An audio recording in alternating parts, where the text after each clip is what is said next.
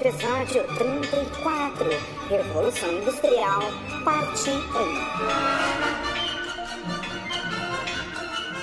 Olá, olá, olá, geeks! Eu sou o Tato e pra mim manufatura ainda tem alguma coisa a ver com putaria. Fala, geeks desse Brasil! Eu sou o Rafa e eu colei na minha prova de Revolução Industrial. Fala aí galera, aqui é o professor Mauri e se tá na lousa é pra copiar, porra! então, galera, estamos aqui para mais um Weird Geeks Podcast. Só que hoje nós, nós pensamos o seguinte: nós estivemos falando de gadgets e tecnologia, mas tudo que a gente usa hoje no nosso dia a dia veio de um lugar, então vamos falar da história. Não é da China que a gente tá falando.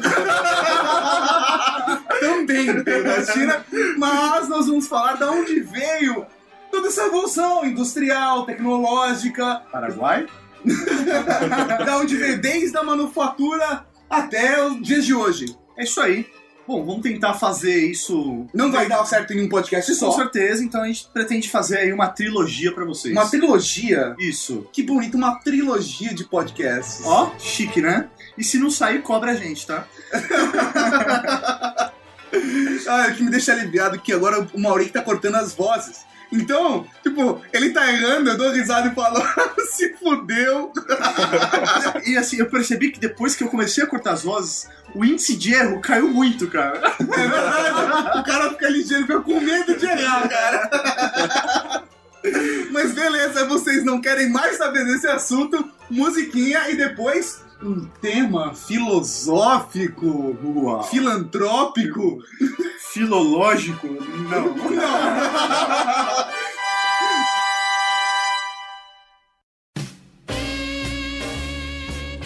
Recadinhos do coração. Coração não, caralho. Tá bom, recadinhos. Recadinhos do coração, professor Mauri. Pô, cara, acho que você concorreu agora com o Galvão Bueno, velho. Quantos R's você consegue falar antes de falar Ronaldinho, velho? Peraí.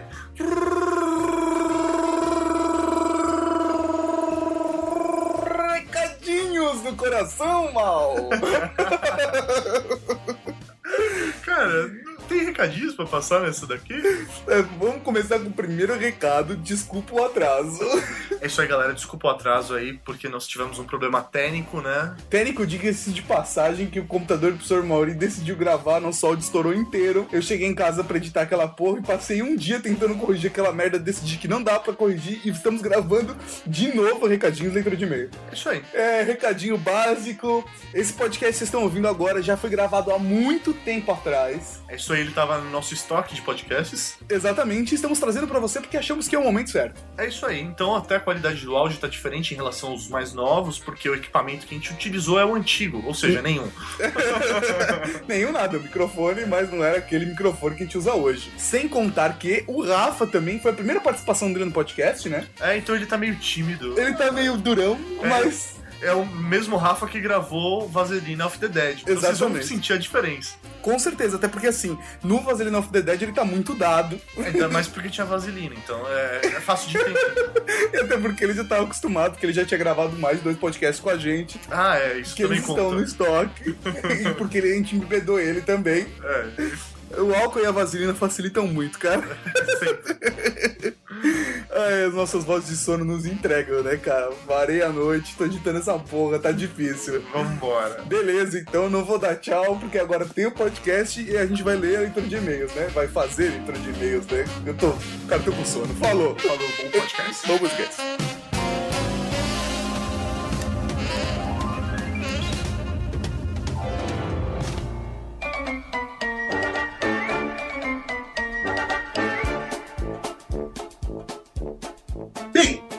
Vamos começar pelo início. No início havia apenas a escuridão e Deus disse que se faça a luz. Isso, na verdade, foi o iluminismo. Não foi a Revolução Industrial. É outro movimento. Ah. Mas então, na verdade a gente vai começar a falar desde a manufatura, né? Isso. O pessoal entender como funcionava. É, o- aquilo que proporcionou a chegada da Revolução Industrial. O que é importante, na verdade, é vocês saberem que esse podcast vai definir o porquê o Mauri tem professor antes do nome. É, né? Afinal, eu fiz licenciatura não por um acaso. Foi Ah, pra poder fazer um podcast e ser conhecido como professor. ah, meu Deus. Foi pra isso que eu fiz licenciatura. Mas então, já que você é o professor, vamos começar a falar sobre manufatura. Sim, acho até importante é, levantar os aspectos. O que caracteriza ser revolução industrial? Sim. Tá? Como o nome diz mesmo, industrial. Então está focado na indústria. Mas a indústria ela só vai existir se tiver máquinas e você precisa ter pessoas que operam essas máquinas. Tá? Então, se não tiver esses dois aspectos, você não vai conseguir con- fazer a indústria. Então, primeiro vamos entender como surgiu essa pessoa que controla a máquina. Não, primeiro vamos, vamos falar da onde veio o, o, o que estava antes da Revolução Industrial. Sim. Como era o cenário, de que tempo nós estamos falando, Então, aí- historicamente, Por isso a gente vai chegar lá. A partir então, como vai surgir o trabalhador. certo? Então, trabalhando com datas, nós vamos trabalhar aí é, século 17, tá? Seria do 14 até o 17, todo esse processo. Então nós temos o camponês, tá? Que é aquele cara que depende exclusivamente da terra para o cara que se fudia nos feudos. É isso aí, o cara que se fudia nos feudos. Só que o que é legal desse Eu cara- traduzo o que ele disse numa linguagem mais informal, entendeu? O camponês, o cara que se fudia nos feudos. Isso, o cara que se fudia nos feudos. É, o que é legal do, do camponês é que a relação dele é, não era com o senhor feudal, não era uma relação de trabalho, ele não era considerado trabalhador, ele era simplesmente considerado camponês. Por quê? O vínculo dele era com a terra. Ele tirava o seu sustento simplesmente da terra. Então ele produzia aquilo que ele precisava para comer, criava na terra o que ele precisava para sobreviver. Tá bom? Então, por que você não pode chamar aquela relação entre o senhor feudal, que era aquele dono da terra real, Ou o rei, ou o imperador, como uma relação de trabalho. Então, é importante a gente definir agora o que é trabalho. Tá? Trabalho é porque ele. Você fala assim, poxa, por que a relação então do camponês e do senhor feudal não é trabalho? Porque não é remunerado. A partir do momento que você pode trocar coisas, olha, E também não era escravidão. Não era escravidão. É um outro sistema. Isso aí, porque ele não era obrigado a ficar naquela terra. Ele tinha total liberdade para ir e vir, tá? Então ali era uma relação de troca. Eu produzo e te dou parte daquilo que eu produzo por estar utilizando a sua terra. Isso não é trabalho. Só vai ser trabalho a partir do momento que você trocar aquela sua mão de obra por dinheiro ou por algo de valor. Então é a venda da mão de obra, é a prostituição do homem. A laputa é a prostituição do homem. Por isso tem esse nome, laputa. É, é um problema de consoante. Mudou a consoante, laputa.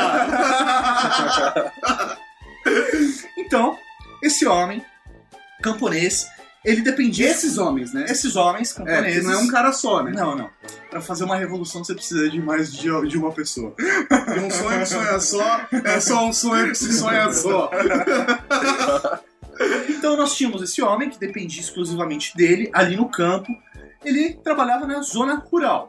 Zona é outra palavra perigosa pra gente usar agora. Labuta, zona. O cara fazia labuta na zona. Moral. É. Vamos deixar ele acabar concluir.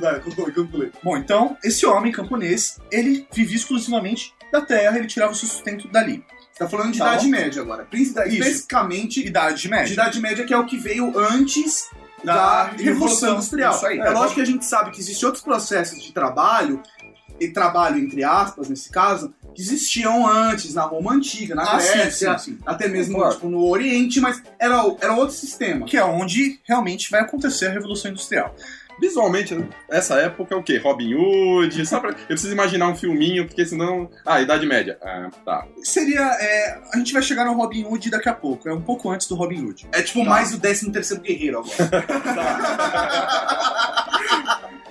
É, o Robin Hood vai ser consequência da- dessa, dessa. Vai ser reação da- disso que vai acontecer Desse daqui a pouco. processo que vai acontecer daqui a pouco na cabeça do Maurício. Do Maurício. Porque já aconteceu há muito tempo atrás. Então, em paralelo a isso, nós tínhamos aí, nessa estrutura social, o camponês, o senhor feudal, que era o dono da terra, nós tínhamos o clero, que é o que controlava a massa, tá? e nós tínhamos também o rei, que era o dono geral daquela cidade que ainda não é cidade, tá? da, do te- da terra. Da terra, de um modo geral, que, aquele que cobrava imposto. Isso. Acabou, tá? É, nós tínhamos também, em paralelo aí, é, se formando um principado, né? Aquele, a ideia de, de cidade onde você tinha os artesãos. Você tinha os artesões. Ah, você tinha um artesão. Não. Isso, você tinha os artesões. Na labuta da zona, o artesão. Pega a manufatura. E junto é, também o- aqueles viajantes que traziam produtos de outros locais para comercializar. Que eram os comerciantes. local. É o cara que pegava a carroça dele, por exemplo, ah, nas terras do senhor tipo, Del Toro, você tinha tomate, banana e. Banana não, mas. É, vai, vamos pensar em, tipo, sei lá, tipo. Você tinha trigo. Rabanete, trigo e trigo. Aí ele ia até outro lugar, tipo, dava o trigo e o rabanete e pegava a cevada e o lúpulo, sabe? Ele fazia essa troca. Entendi, você tá querendo fazer cerveja, é isso? É. Beleza. Foco. Ó, Essa era a nossa estrutura social. Porque a Revolução Industrial, ela não é simplesmente uma mudança na forma de se produzir alguma coisa, mas sim uma estrutura econômica nova, uma estrutura social nova. Sim. Tá. Então, o que isso vai mudar aí na nossa. que vai permitir começar aí a Revolução Industrial? Socialmente falando, esse camponês. Nós tínhamos lá, ele nascia camponês e morria camponês. até o momento em que um camponês começou a produzir alguma coisa conhecido como também a manufatura que a gente estava falando agora, Hum. certo? O camponês antes ele passava a vida inteira dele co- colhendo mandioca e plantando mandioca. Eu escolhi mandioca por ser um exemplo engraçado mesmo. O cara passava a vida plantando mandioca. Diga toda vez que você fala. O cara passava a vida plantando mandioca. E aí, um dia, o filho dele falou: Não, eu não tenho que plantar mandioca. Eu vou fazer sapato. Certo?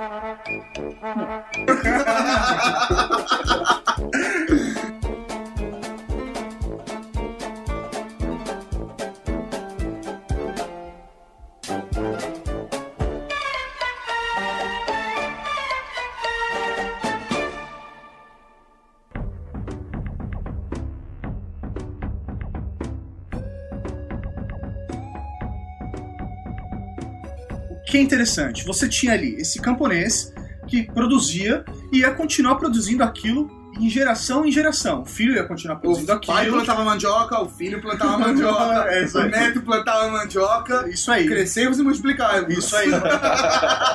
Mandioca pra todos. Mandioca sempre. Isso aí. Será que mandioca, na verdade, veio daqui, mas tudo bem, né? A gente faz conta que varia. Plantava milho. Milho. Sabugo e sabugo e sabugo. Então, qual é a questão? Você tinha o senhor feudal. Ele era rico, ele tinha o seu dinheiro, só que ele não era poderoso. Como assim não era poderoso? Ele não era poderoso o suficiente para poder é, reger as coisas de acordo com como ele achava que devia ser. Então, assim, ele estava num, num espaço, no limbo. Ele não era ruim como um camponês, mas não era bom como um rei. Tá? Tá. Então, ele era assim, ele estava ali naquele espaço e ele começou a ficar é, O que realmente ele era, na verdade, se a gente for comparar, é lógico que injustamente fazer uma comparação com hoje em dia, ele era, entre aspas, assim, seria tipo um burguês.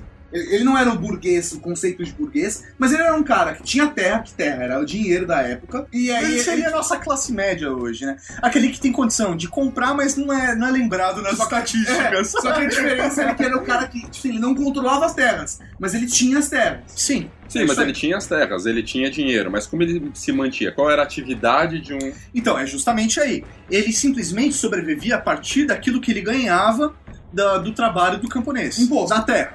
Não, não, não imposto. Ele pegava aquilo que o camponês produzia, parte daquilo pertencia a ele, porque a terra era dele. E a partir daquilo ele produzia. tinha um, entre aspas, um imposto. Todo mês o camponês tinha que chegar lá É que e falar, ó, imposto, tá aqui. né, que na verdade imposto a gente vê em forma monetária, né? Não, sim, É, mas eu falo assim, ele era um- uma porcentagem, ele tinha direito àquela porcentagem. Cara, Isso aí. E ele percebeu que aquilo não era o suficiente para deixar ele tão poderoso quanto o que ele, aquilo que ele queria. aham. Então, o que, que ele percebe? Que o homem ele vai realmente se tornar mais poderoso se ele for melhor visto perante a Deus. E o que torna ele bem visto perante a Deus? Ele olha o quê? O reflexo, a igreja.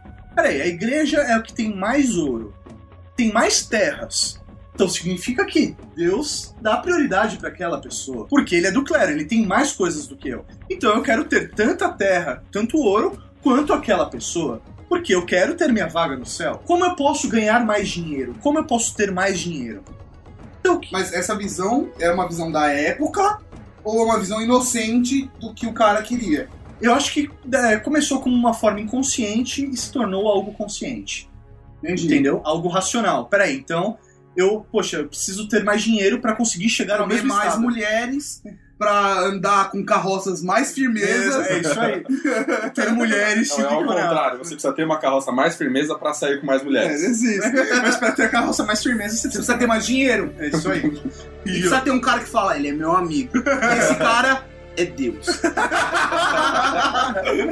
É Por aí, qual vai ser o raciocínio? Ele percebe que aquela porcentagem de produtos agrícolas que ele tira do camponês não é o suficiente para ele conseguir enriquecer da melhor maneira possível, da maior maneira possível. Uhum. Ele percebe que se ele coloca, em vez daquele camponês produzindo, ele coloca animais sendo criados naquela terra, ele vai conseguir tirar um- uma porcentagem maior de dinheiro. Por quê? A partir do animal, ele vai conseguir tirar a carne, o couro, a lã, no caso, ou você vai conseguir se reproduzir.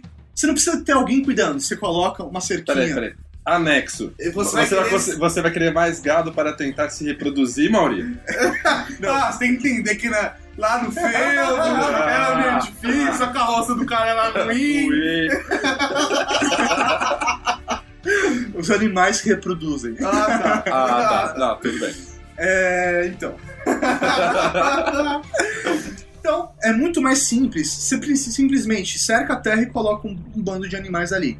Você não precisa de mais nada. Eles conseguem. Só alimentar. Eles vão se alimentar a partir da própria terra. Assim, mas Tá. você tem que meio que ficar olhando pra eles. Sim, só que você não precisa de 15 pessoas pra isso. Só precisa de Não, uma. tá, tá bom. Tudo bem? E um cachorro. E um cachorro. Acabou. Então, essa é a ideia. É o pastor?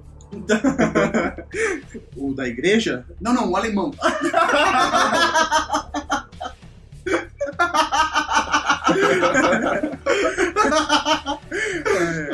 Então, o fator determinante é essa parte aí, vamos chamar de cercamento da terra. No qual Começa a criar divisões do terreno, é isso. Não, os terrenos eles já eram divididos pelo próprio feudo. Sim, mas, sim, qual- mas- por que cercamento? Porque realmente a terra ela foi cercada para que os animais não fugissem. Então qual é a questão? Você tira o camponês da terra, o meio de sustento dele e abandona ele. Tá? E você fudeu. coloca um bando de animais ali para serem criados. Dessas famílias de camponeses, são centenas, milhares de pessoas, elas perdem a sua terra, o seu meio de sustento. Então por isso que não era uma relação de trabalho, porque o vínculo do homem, do camponês, era com a terra, simplesmente com a terra. Quando ele perde o seu meio de sustento, ele vai fazer o quê? Ele vai comer terra? Não, ele não tem É como. um moleque de 10 anos de idade jogando bola com a, tipo, na, na quadra da- do quarteirão tipo, do lado, vizinho, e o dono da bola é o Riquinho. O Riquinho tirou a bola, o moleque vai fazer o quê? Nada, vai ficar no campinho sentado. É Justamente, o que Ou- acontece? Ou pior, né? Ele perdeu o campinho. Não, tem lá o campinho onde tem as 10 criancinhas jogando futebol. Ah, não, agora o terreno é nosso que a gente vai construir um prédio. Perdeu o Playboy. é isso. Por aí. Então, qual vai ser a alternativa do camponês? Ele vai migrar para cidades. Pensei tá? que ia ser prostituição. Também, também. Então, isso que é legal. Aí a gente Isso que é legal? Virou trabalho. É, O trabalho mais. an- a profissão mais antiga do homem. Ou da mulher.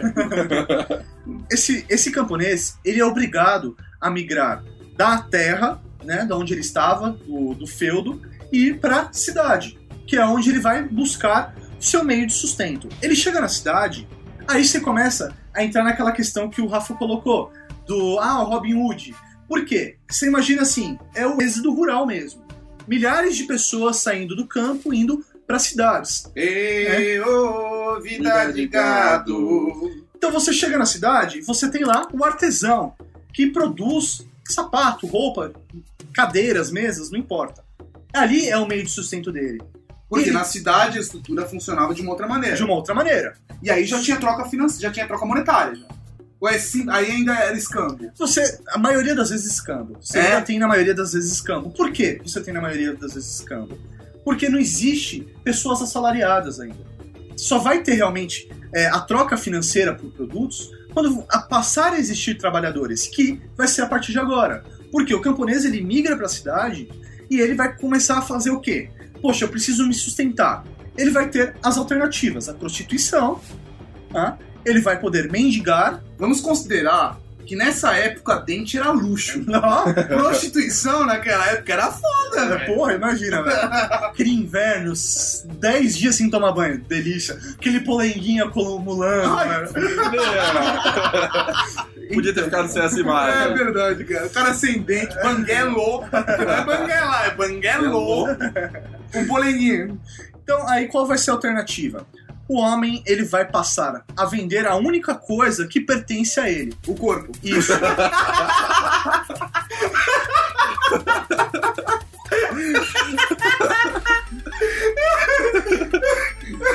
Também conhecido como força de trabalho. Deixar claro. tipo, Ele isso, podia ter que ver, ele consertou. isso se ele não beber, né? Porque cu de bebo não tem dono, então. É que pra beber ele precisa ter dinheiro.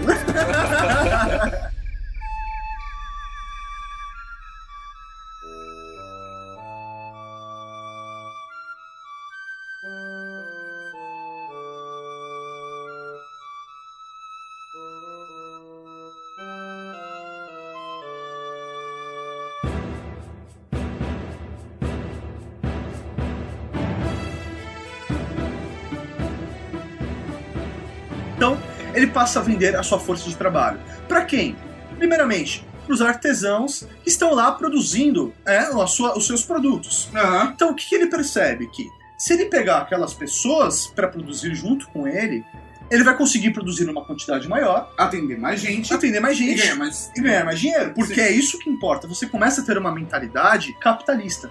Por isso que no começo foi dito que é uma mudança não só uma maneira de produção, mas sim uma estrutura social e econômica. Porque você E uma outra passa- coisa que também ajudava essa estrutura a ser moldada eram os comerciantes que viajavam, passavam pelas cidades, pegavam esses produtos artesãos e distribuía pelos seus. Isso aí. Não adianta você produzir e ficar concentrado ali. Você passar a distribuir para outros locais. Sim. Com a mão de obra disponível, você começa então a pensar em novas maneiras de produção. Então aquelas ferramentas que eram precárias passam a ganhar aprimoramentos. Então isso daí vai facilitar a produção e deixar sempre o produto com mais qualidade. Mas é mais um processo também, na verdade, da globalização. Porque o comerciante que passava no, na cidade A, indo para a cidade B, com que velocidade ele encontra um trem na cidade C? o comerciante que sai da cidade A, tá? Ele indo para a cidade B. Quando ele chega na cidade B, ele encontra, por exemplo, uma tesoura melhor. E aí ele pega a tesoura melhor e leva para a cidade A de novo. E aí essa tesoura melhor, que foi produzida por um ferreiro na cidade B, que está sendo usada lá por um, por exemplo, um Uma tecelão pessoa X com um filho Y, com filho XY.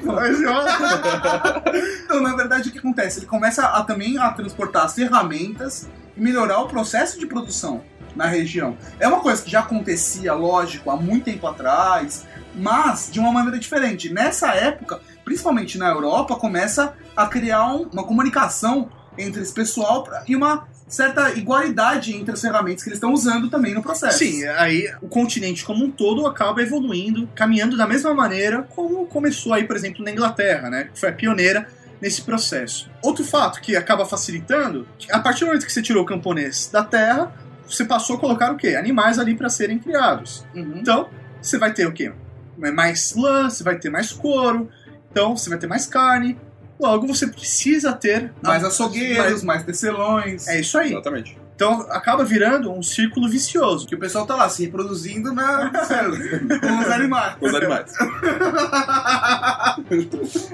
o cara que tá deturpando a história, né? deturpando a história com o Irg. no episódio de hoje, a vaca mimosa.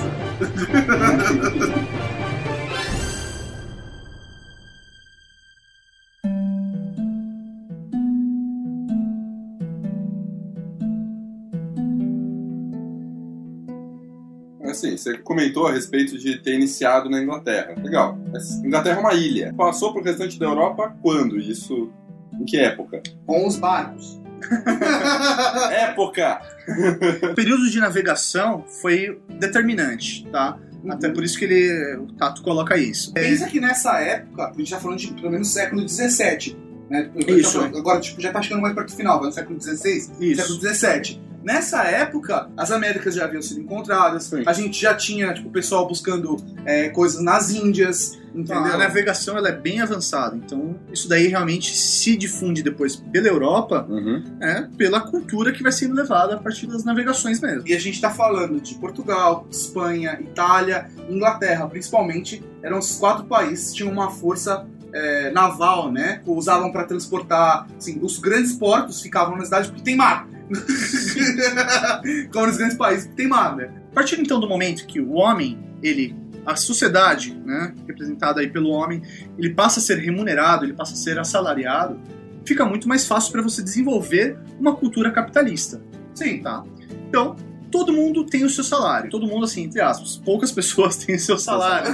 Porque, Todo mundo, quase ninguém tem o seu salário. porque de resto só sobrou mendigagem. E o que é interessante é que a partir disso, a mão de obra ela passa a ser explorada. Aham. Então, o homem ele passa realmente a trabalhar muito e ganhar Se antes pouco. você trabalhava na terra e você conseguia plantar, vai, eu tô hipotetizando, você conseguia plantar cinco cenouras e quatro pés de alface por mês, tá bom? Agora você vai ganhar duas moedas de ouro que dá pra comprar uma cenoura e três pés de alface. É isso aí, nesse, nesse nível. Tanto que O seu trabalho desvalorizou. Não porque o seu trabalho mudou, não, simplesmente porque com a criação da moeda, a estrutura toda mudou, você não tem mais acesso à terra e agora com o seu trabalho, você só consegue pagar uma porcentagem do que você consumia antes. com certeza. Ah, e também tem outra regra, né? A questão de oferta e procura. Você tinha o feudo que cada um produzia Ah, aquele que comia. É, comia, ia lá e produzia mandioca. Tá. O que é É. mandioca? Ele tá com uma fixação por mandioca. Mandioca. Você dá pepino, por exemplo. Banana, sei lá. O- Eles saíram dos feudos, mas qu- qual a quantidade de pessoas que saíram de uma dos feudos e foram pra cidade? Quando chegou na cidade, a mão de obra era muito maior do que. A quantidade disponível de vagas. Exato. Então, consequentemente, o trabalho é desvalorizado. É isso aí. Mais ou menos por aí. A mão de obra ela passa a ser leiloada praticamente. Exatamente. Ah, você tem essa sua filha gostosinha? Ok, a vaga é sua. É, é mais ou menos por aí, porque o homem, ele sozinho não conseguia ganhar o suficiente pra sustentar a família. Então trabalhava o homem, a esposa, os filhos. Meu, tinha a mão, trabalhava. Não, cara, a gente tá falando de trabalho infantil, a gente tá acabando com o trabalho infantil agora só. Pô, é uma coisa que ainda existe até hoje. O 500 anos depois, foda-se, continua o trabalho escravo. E- infantil. Mas, é, e outra coisa interessante é que aí que os senhores feudais começam a ganhar realmente o poder, porque o poder vem junto com o capital. A partir do momento que o trabalho do camponês começa a ser desvalorizado e ele começa a render muito mais dinheiro, o senhor feudal começa a guardar o dinheiro, guardar as moedas, guardar o ouro, guardar qualquer que seja a moeda de troca, mas a moeda, Sim. E aí usar isso pra comprar as coisas e comprar poder, sabe? Tipo, o camponês chega e fala assim, Ah, eu quero, pô, eu ser quero... um conde. É, não, exatamente. E os artesãos também começam a ganhar poder porque a moeda passa pela mão deles. Com E certeza. isso começa a desenvolver uma nova classe social. Até o- os vendedores, né, os viajantes ali, Os comerciantes. os comerciantes, você começa a surgir no- uma nova classe que é a burguesia. né? Então, essa estrutura ela passa a se modificar. Isso daí a gente já chegando próximo do século é, 16 para 17. Tá? Antes tinha, então, os camponeses, os senhores feudais, a nobreza e o clero. Agora você Os passa... senhores então- feudais, de certa forma, também eram nobreza, né? Sim, nas suas específicas É, regiões. então, eles não eram nobres porque eles não tinham Ele só pode ser nobre se o rei te dá o título, É né? isso aí. Então você tem que provar que você merece esse título. Logo, você vai então começar a comprar esses títulos aí pra se realmente se tornar nobre. Por quê? Aí o que acontece? Os senhores feudais, os comerciantes e os artesãos começam a ter dinheiro. Com, as- com o dinheiro, na mesma época, porque como o dinheiro começa a se concentrar nessas classes, o rei e a nobreza perde o dinheiro. Sim, não perde o dinheiro, mas é que eles gastavam muito Uhum. e rendiam muito. Eles começaram a render menos e continuaram gastando a mesma coisa. Então eles começaram a perder posses. E o que gerou isso? Que os artesãos, os comerciantes, os senhores de feudo, De feudos menores. de feudos menores, começaram a casar seus filhos com nobres, Porque o burguês, que já era burguês, teoricamente, É, é, o- então. é o conceito, o primeiro conceito de burguesia, né? Eles tinham dinheiro, mas não tinham título. É isso aí, então. Aí nasce essa nova classe, a burguesia. Então, essa estrutura social ela passa a ser diferente. Você passa a ter o proletariado, você passa a ter o burguês, que é o dono do comércio, Aham. tá? Você passa a ter a nobreza e o clero. Então, nós, estamos comentando muito a respeito do clero, eu, Mauri. Mas até agora foi só citado, tá? Nós temos como principal eixo a mão de obra trabalhadora, a quem manda, tá, e o clero. Qual o papel do clero até agora? Porque, na verdade, assim, ne- nessa história, como a gente tá falando de revolução industrial, e nesse processo econômico, o clero, ele tinha uma influência, mas não Cultural. direta, era cultural. Entendeu? Então, assim, a gente tá citando que o- a existência do clero simplesmente pra falar, não, beleza, sabe? A igreja tinha poder. Só que o poder dele era muito sobre a cultura. O poder econômico também existia, por quê? Pô, existia o dízimo, eles também tinham participações. Por exemplo, o cara conseguiu um milagre, sabe? Tive uma boa colheita, ele vai lá e entrega pro padre a colheita e assim por diante. Sim. Só que, na estrutura econômica, eles não influenciam diretamente. Por Mas, isso que a gente não tá aprofundando. mesmo indiretamente, esse clero, ele influencia. Por quê? Porque se ele tem poder, ele vai influenciar em decisões. Decisões vão influenciar diretamente nessa potência econômica. Então, ainda assim, é importante citar a necessidade da burguesia atender às necessidades também do clero. Ah, sim, a Ah, que burguesia, também- a nobreza e, e- e os camponeses, os trabalhadores. Tanto que, assim, começa a surgir novas linhas de pensamento, depois vamos ter aí a Revolução Luterana. Assim, Então, assim, então, assim, essa nova estrutura social que foi colocada aí de burguesia, né, o proletariado, a burguesia, os nobres, ela vai fazer com que a Revolução Industrial ela realmente aconteça. Por quê? O burguês é o cara que tem dinheiro acumulado para conseguir montar as fábricas, conseguir financiar Isso no Aí- futuro. Hã? Isso no futuro. Não, século XVII. Você criar as fábricas e a produção de- com maquinário. É ele que vai conseguir, Mas já maquinário a vapor no século Sim. XVII? lógico. Então tá bom, só pra É. ter certeza. É a partir daí, a partir do século XVII, é que você começa o desenvolvimento das máquinas a vapor, você começa aí a surgir é, depois o trem a vapor para o transporte aí desses produtos. Aham. Então, quem vai financiar tudo isso, quem vai conseguir bancar o desenvolvimento dessas fábricas e o crescimento das cidades, é essa nova classe, a burguesia, que é a que conseguiu concentrar mais dinheiro durante esse período. O por que aconteceu isso? Porque na verdade é o seguinte: imagina o burguês que ele é o comerciante, certo? Ele é o, ou A, o produtor do produto final, né? Do, do tecido, da roupa, do sapato, do. né? Ou, por exemplo, o, o comerciante é o cara que transporta a mercadoria. E aí, a partir do momento com a industrialização, eles conseguem, primeiro, produzir mais material para ser vendido e, por exemplo, com o trem a vapor, entregar o material em outros lugares. Expandir a rede deles onde eles atendem. É isso aí. Sim, aí eles vão conseguir produzir uma maior quantidade e o mais importante, você vai passar a produzir com um padrão. Quando você produz com padrão, significa que você pode cobrar a mesma coisa pelos seus produtos. E o padrão não significa padrão de qualidade. padrão significa seguindo o mesmo método. Seguindo o mesmo método para chegar no mesmo resultado sempre. É que fala padrão, hoje em dia a gente pensa, ah, tem padrão, é padrão de qualidade. Não. Não, pode ser uma merda, mas essa merda ela, ela é feita com uma metodologia única.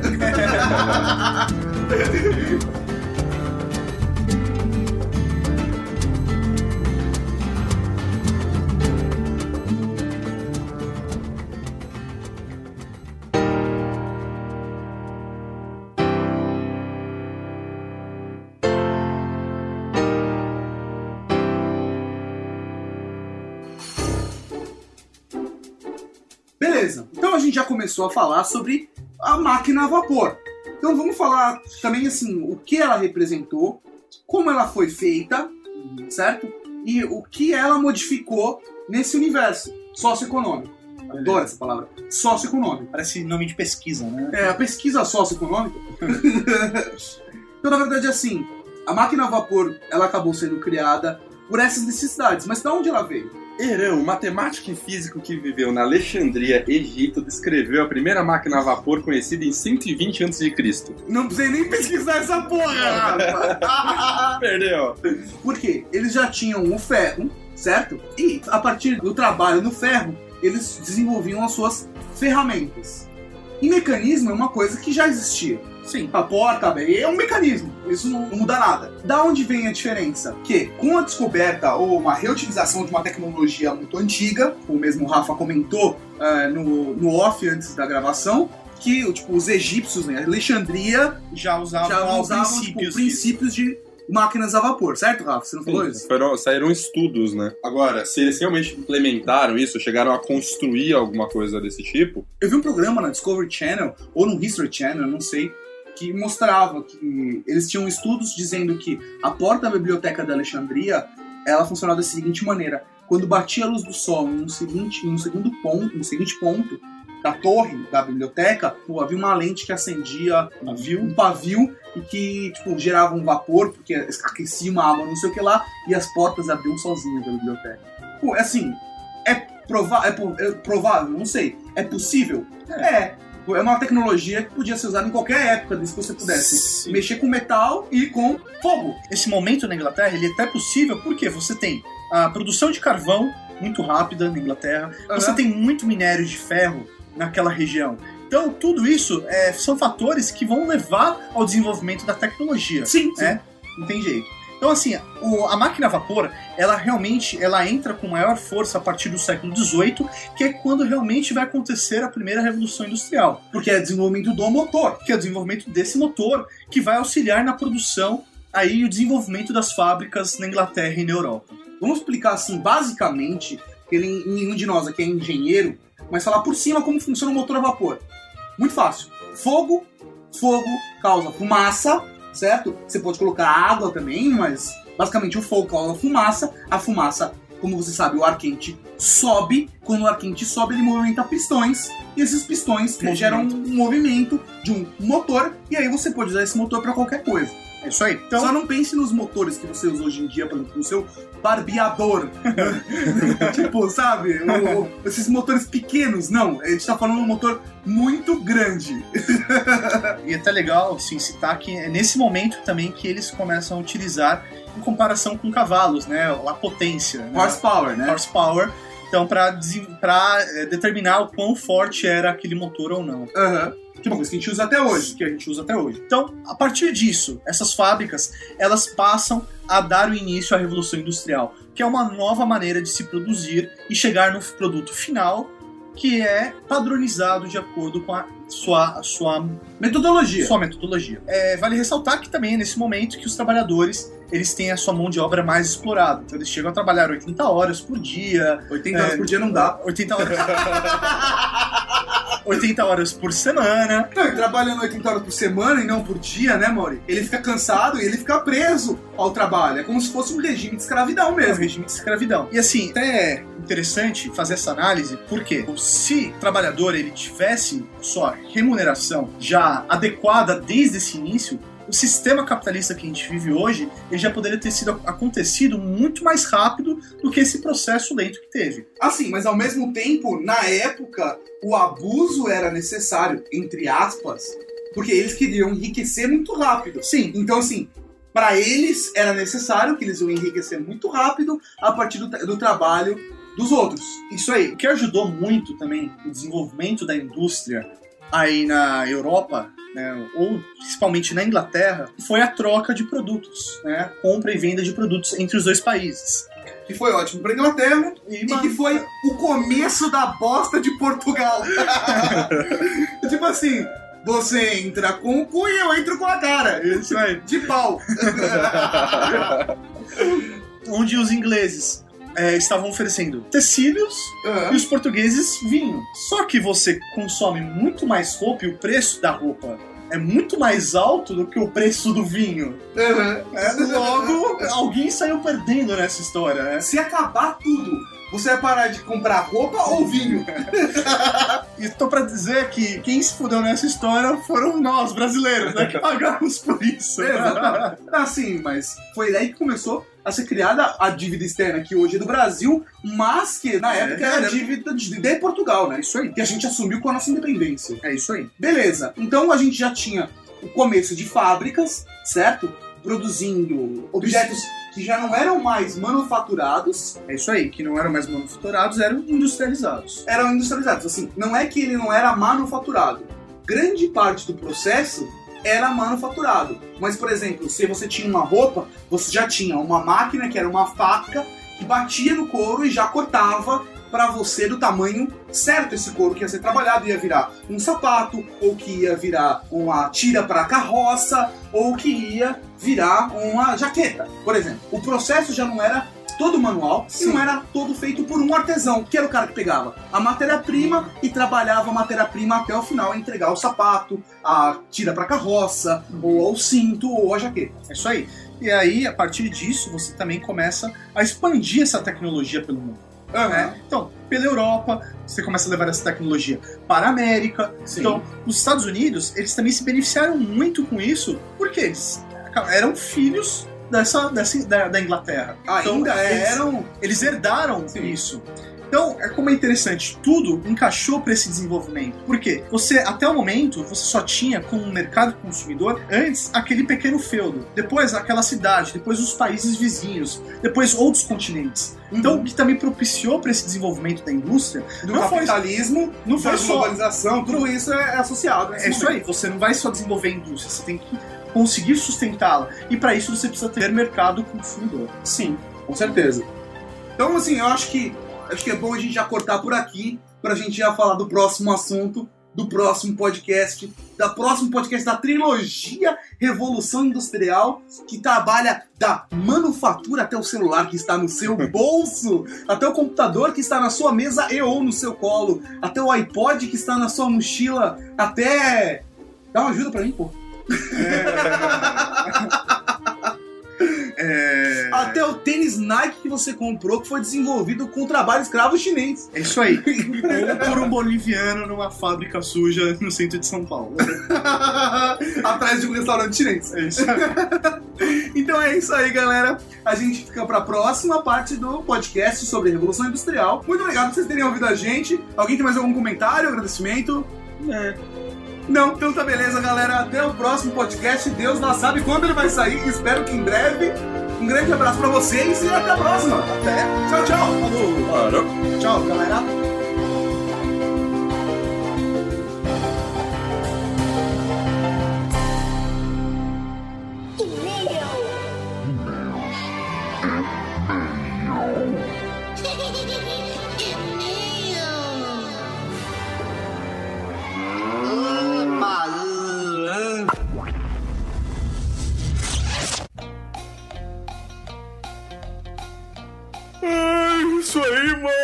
Estamos agora pra leitura de e-mails. Eu estou com sono do caralho. Mano, a galera já não ouve a leitura de e-mail. Você ainda começa desse jeito, mano? Não, eu tô brincando, tô brincando. É só pra manter o ritmo Do sono. do sono. Não, não, começa de novo, vai lá, do mesmo jeito que você sempre faz. Não, não é agora. é isso aí, mal. Estamos aqui para mais uma leitura de e-mails do Weird Games Podcast. Falando baixo porque está tarde. Vamos lá começar a ler o e-mail, até porque eu não quero que seja cumprida essa leitura de e-mails. Ah, facilitar a edição. O que será, né, cara? Vamos lá. A gente já lê os e-mails, a gente vai ler de novo.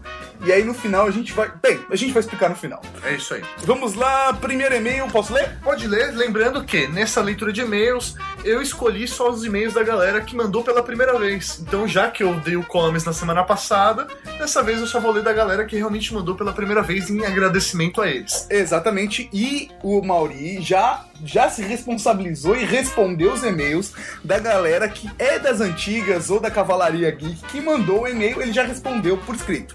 É, é isso aí. No último áudio que a gente perdeu, eu até tinha dado bronca nele e forcei ele a responder. e ele respondeu. Quem sabe aquele áudio vai pros anais do Yearix. Só se for pro seu, Anal. Vamos lá. Alessandro do N Possibilidades, né? Grande Alessandro. Nosso querido amigo Alessandro mandou o seguinte e-mail: Fala, Ix, beleza? Primeiro, um recado pro professor Mauri. Cara, fica calmo, não precisa todo esse nervosismo com seus ouvintes. É só pedir que eles respondem, tá vendo? Meu e-mail não faz parte dos de sempre. Brincadeira à parte, adorei o episódio sobre zumbis. Ficou ótimo. Me fizeram lembrar dos filmes que assistia antigamente e me deixaram com vontade de vê-los novamente. Apocalipse zumbi é um tema que sempre me chamou a atenção dentro do gênero terror. Aproveitando a deixa, fiz uma pequena seleção em meu site sobre jogos de zumbi para iPad. Deem uma conferida e depois me digam o que acharam. Bem, o link tá aqui no post, se eu não esquecer durante o sono. Não, é legal nesse post que ele coloca 4, 5 jogos exclusivos pra iPad com tema zumbi. Então, meu, pra quem curte o tema, pra quem curte jogar, ficou muito bom o post. Cara, eu sei que tem ouvintes do Weird Geeks que usam o iPad porque eu leio as estatísticas. então, verdade. cara, baixem porque vale a pena, eu tenho no meu iPad e é legal pra Gazete. Segundo comentário, a gente vai colocar aqui no post também a imagem do Clodofield, Nossa, certeza, velho. feito pelo Oliver Pérez lá do Nerdrops. Então tá o link no Pro Nerdrops e o link pra imagem, cara, que ficou, velho, Sensacional. sensacional. Ficou fenomenal. Olha, meu amor, eu vim aqui pra arrasar você, viu? Arrasar. Mandou muito bem. Segundo e-mail é da nossa querida amiga Cris, que nunca havia mandado e-mail pra nós. E está mandando agora pela primeira vez. Que vergonha. Cara, pra quem não sabe, a Cris participou do podcast número 7 do Year Games. Sharon! Sharon. Ela tava lá junto com a namorada dela, Salah, e ela foi a pessoa que ficou duas semanas sem beijar o namorado porque ele tava sem tomar banho. Um abraço pro nosso repórter Weird Geeks. Que está na Alemanha. Vamos lá, o e-mail dela. Pô, eu gosto da Cris que ela adora roxo. Inclusive, o- a, le- a cor da letra do e-mail dela é roxo. É pra fuder, né, cara? Olá, Beijo, Cris. Olá, queridos. Acabei de ouvir o episódio 33 e depois de acesso de fúria do Mauri na leitura de e-mails, rolou até uma culpa por eu nunca ter escrito. Toma. Mauri, quer um abraço? Porra. Pô, gente, eu tô carente, tudo bem, mas não precisa jogar na cara. Ouvintes do sexo feminino de 18 a 26 anos, mandem fotos possíveis de biquíni. Alguém Poxa. tá carente. Eu tô carente. Sobre o podcast, tenho absoluto pavor de zumbis. E apesar de nunca ter lido nenhum livro, visto nenhum filme e só ter jogado The House of the Dead uma vez na vida, ainda me diverti muito, como sempre. Me deu até vontade de ler o tal manual de sobrevivência. Meu, faz isso, vai te ajudar bastante a enfrentar esse seu medo. A enfrentar esse seu medo, não. A enfrentar o risco iminente. E só pra registrar, não achei o Fred uma pessoa triste. É porque você não conhece ele pessoalmente. Ouça o Tatoscópio com o Eduardo Moreira. Isso, o final do Dodoscópio com o Eduardo Moreira tem um depoimento do Fred, onde ele admite ser uma pessoa triste. É muito bom. No mais, parabéns pelo episódio e achei ótimo esse episódio por não estar acelerado, porque eu sempre fico meio confusa com todas aquelas vozes super rápidas. Cara, eu não consigo entender. Ela jura por Deus que a gente acelera. É porque a última vez que ela viu a gente gravando o podcast, a gente tinha um outro ritmo. Agora é muito pauleira, a gente realmente grava naquela velocidade. E não acelera. É, Não acelera. É a voz original. Voz original. É isso aí, beijo pra você também, Cris. Até mais. Até mais. Próximo e-mail é do Felipe Nunes, 17 anos, Salvador. Felipe Nunes. Mano, eu acho muito tosco o pânico, velho. Mas me veio à cabeça. Ok. Eu vou continuar a leitura, tá? Tá. O Mauri tem me assustado muito ultimamente. muito legal esse cast. Continuem um bom trabalho. Algumas obras que não foram citadas. Dois pontos. Orgulho e Preconceito Zumbis, que é um livro que é uma sátira com zumbis do clássico Orgulho e Preconceito altamente cômico. Cara, a gente realmente tava na pauta falar sobre literatura zumbi também. Mas aprofundar mais, né? Assim, a gente comentou alguma coisa, mas foi cortado na edição, porque ficou muito longo o podcast e a gente teve que fazer uma triagem. O podcast final ficou com mais de uma hora e cinquenta, quase, né? Uma coisa assim, uma hora e Sim. cinquenta. E uma hora e cinquenta era o que a gente tinha falado só de filmes. então, pra você ter uma noção, quanto a gente cortou e quanto a gente ainda tem pra falar sobre zumbis. Vamos lá, continuando. Dead Seat, minissérie britânica, conta sobre um reality show ao estilo BBB. Porém, um holocausto zumbi acontece no mundo sem os participantes saberem de nada. De repente, a comunicação com a produção é cortada e eles começam a perceber que algo de errado está acontecendo. Recomendo muito, são apenas 5 episódios, mas de alta qualidade. Cara, alguém comentou dessa série pra mim, eu não lembro quem foi, e me interessou bastante. Eu não sei, cara, mas esse é um receio muito grande que eu tinha quando eu tava no busão do Brasil, cara. trancado num ônibus com 12 pessoas durante um apocalipse zumbi. Pô, pelo menos você tava bem servido lá. Né? ok. Um ótimo filme que eu adoro sobre zumbis é Todo Mundo Quase Morto, Shaun of the Dead. Uma comédia sobre um homem que faz sempre a mesma rotina, vivendo como zumbi, até que encontra mortos-vivos de verdade, um dos meus filmes favoritos do gênero. Uma curiosidade, o diretor é o mesmo do recente Scott Pilgrim. Oh, que bom. É, é, tudo bem. O mal não sabe o que é Scott Pilgrim. ok. É, velho, deve ser legal. É isso aí então, próximo e-mail, mal. Próximo e-mail é do Emerson Lourenço. Na verdade, assim, ele mandou um e-mail, a gente ficou na dúvida porque a gente acha que ele já mandou um e-mail. É ele mesmo está na dúvida, que ele coloca aqui. Ok, eu não sou da Cavalaria Geek, então vocês vão ler o e-mail. Então, assim, é- é- a gente ficou em dúvida e ficou com preguiça de ouvir os últimos 33 episódios pra ver se ele já tinha mandado e-mail ou não. Então, se a gente ficou na dúvida, tá lido agora e faz parte da Cavalaria. A partir de agora, você da Cavalaria Emerson, fique tranquilo. Vamos lá, Emerson Lourenço, 25 anos, designer, Rio Claro, São Paulo. O fim de outubro é a melhor época do ano para filmes, games e agora podcasts pra mim. Só de podcast tem o We Are Geek sobre zumbis, Monacast, Coisas que Dão Medo, SOS Hollywood que saiu ou ia sair no dia 30 quando ele mandou o e-mail, entre outros. O tema do We Are Geeks é meu favorito, zumbi. Sei que vocês se dedicaram a falar sobre Romero. Ótimo, curti muito os filmes dele. Mas acabou não saindo, ou não lembraram de um dos meus filmes favoritos, de zumbis. Wreck. É o Hack. Cara, é um filme foda pra cacete. A gente comentou, mas não foi nem pra gravação. A gente comentou antes da gravação e aí acabou que passou. E até porque nossos escravos do Year Geeks, eles são grandes fãs do Romero, então eles também focaram no, no cara, né? Não tem jeito. Quem sabe a gente não faz um sobre o Hack quando sair o Hack 3? Hack 3. Os nerds também amam. Ai, que horrível. Vai embora. É um filme mockumentary ou handcan como usaram no cast. Eu assisti o filme da melhor maneira possível. Minha ex-namorada me levou para o cinema e entramos na sala, sem saber nada sobre o filme. Ela sabia, mas como ela sabe que eu gosto do tema, não comentou nada. Os 10 primeiros minutos são um tédio. De repente as coisas começam a acontecer. No primeiro filme, eles caem no erro de tentar explicar as coisas, mas antes disso, é pura ação. O segundo filme começou um pouco antes do primeiro acabar, e é muito foda. Tem as câmeras da equipe de resgate dando muito a cena de um Let for Dead no cinema. Infelizmente, é um filme de cenas legais, que pagam o filme mas a história do segundo filme é fraca. Não vamos confundir com o remake de Quarentena. O original é espanhol e muito melhor. É, cara, fizeram depois. O pessoal americano fez o Quarentena, mas o Hack, que é original mesmo, tem, tem uma característica legal pra cacete que eu não lembro em que cast eu ouvi. Se não me engano, eu ouvi isso no Nerd Drops, onde eles comentam que a atriz que faz a jornalista no Hack é uma jornalista de verdade. Então, porra, do caralho. Passa um realismo mesmo. né? É, Sobre os zumbis serem a praga da vez, se explica da seguinte maneira. Antigamente, o desconhecido era qualquer coisa que hoje se encaixaria como ciência seria tratado como bruxaria no passado. Daí surgiram os mares místicos, como vampiro, lobisomens, monstros, demônios e etc. Clodofield. ou, ou seja, né? em outra época foi a fantasia, com dragões, faunos e fadas e etc. Clodofield. Em outra época foram os derivados da radiação, como tartarugas ninja, vilões de quadrinhos como Godzilla, Clodofield. E assim segue. Sempre um foco na literatura do horror, assim como no foco da literatura geral, sempre baseado na época que o mundo está vivendo. O Godzilla e derivados surgiu depois dos testes com radiação. Clodofield. Afundou meu coração. A piada que é repetida mil vezes e não cansa. afundou meu coração. É, quem não entende isso tem que assistir Simpsons, cara. Desculpa aí.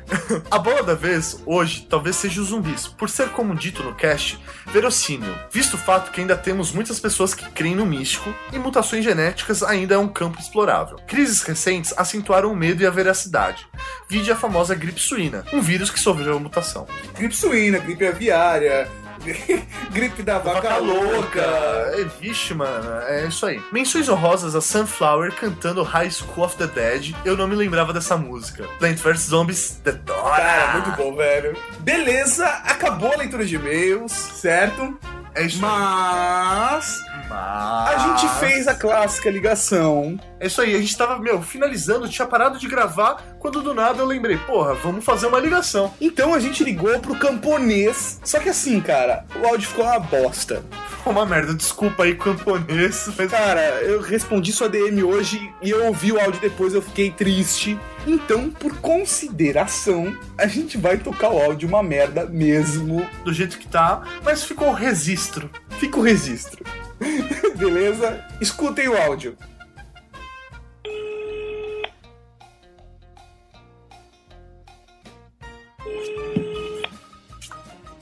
Cavaleiro Geek. Que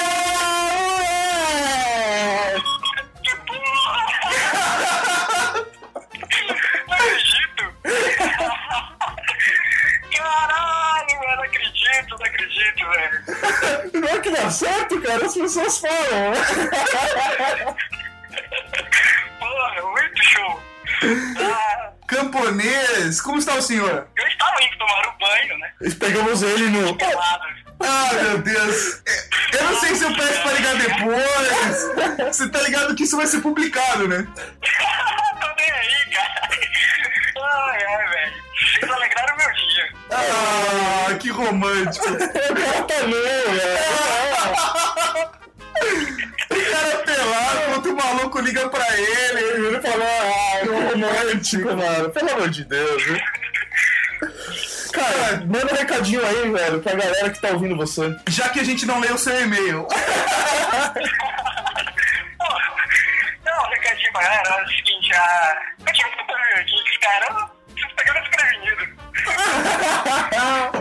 Então vamos fazer o seguinte, é, continua na linha que a gente vai passar você pra produção.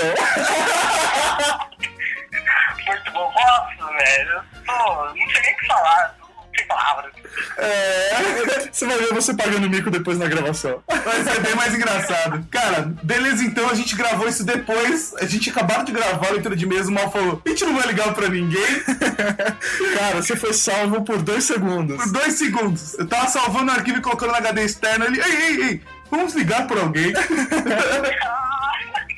Cara, vocês não, vocês não têm a noção de quanto tempo eu tô esperando. Desligado. Nossa, qualquer telefone confidencial que toca, atende, eu atendo Cavalaria Geek. Tá super confidencial, cara. Aí eu atendi Cavalaria Geek de manhã. Aí, é, o Sr. Johnson? Eu mesmo. Aí então, estamos aqui vendendo, não sei o quê. Eu falei, nossa, cara, tô fazendo o maior bico. fazendo o maior bico pra todo mundo, tranquilo. né? Nossa, vale a pena, tranquilo. É, cara, o importante é ser feliz, velho. Então, cara, um abraço pra você e agora continue com a leitura de e-mails ou eu coloco isso no final e acabou. Um abraço pra vocês. Isso aí. E até a próxima semana. Tchau. Tchau! Falou, tchau. Falou! Beleza, galera, essa foi a leitura de e-mails do jeito que deu, com sono do caralho, a meia-noite e meia, eu quero dormir. É isso aí. Fica aí o beijo, meu, pra todos os leitores que mandaram e-mail pela primeira vez. Obrigado por atender o meu pedido e continue ouvindo o Year Geeks Podcast. E mandando e-mails. É isso aí, agora a gente pode, podia começar a colocar temas, né? Tipo, agora, próxima leitura de e-mail, só vou ler e-mail de garotas virgens de 18 anos. Cara, você tá muito carente, velho. Até o próximo Weird Geeks Podcast, que sai daqui a 15 dias. Tá muito Gugu, né, velho? Beijo! Beijo, tchau, até mais. Um domingo muito legal pra vocês. Falou, galera! Tchau!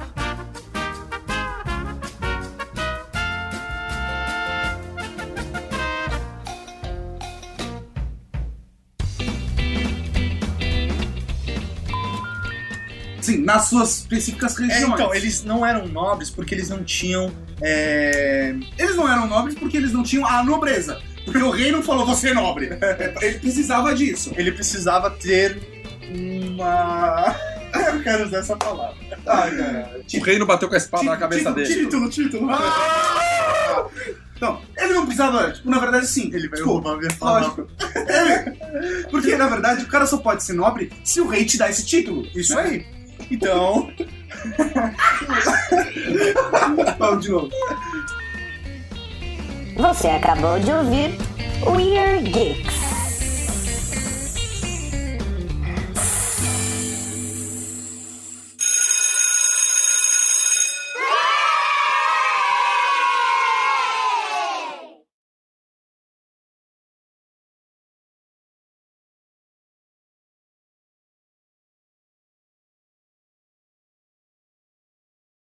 Cara, eu acho que eu vou sacanear o PH. Porque o PH fica me sacaneando o Tato, aquele do busão, eu vou, eu vou criar. Mandem e-mails com sugestões de sacanagens que eu posso fazer com o PH. Se você conhece algum podre dele, manda agora.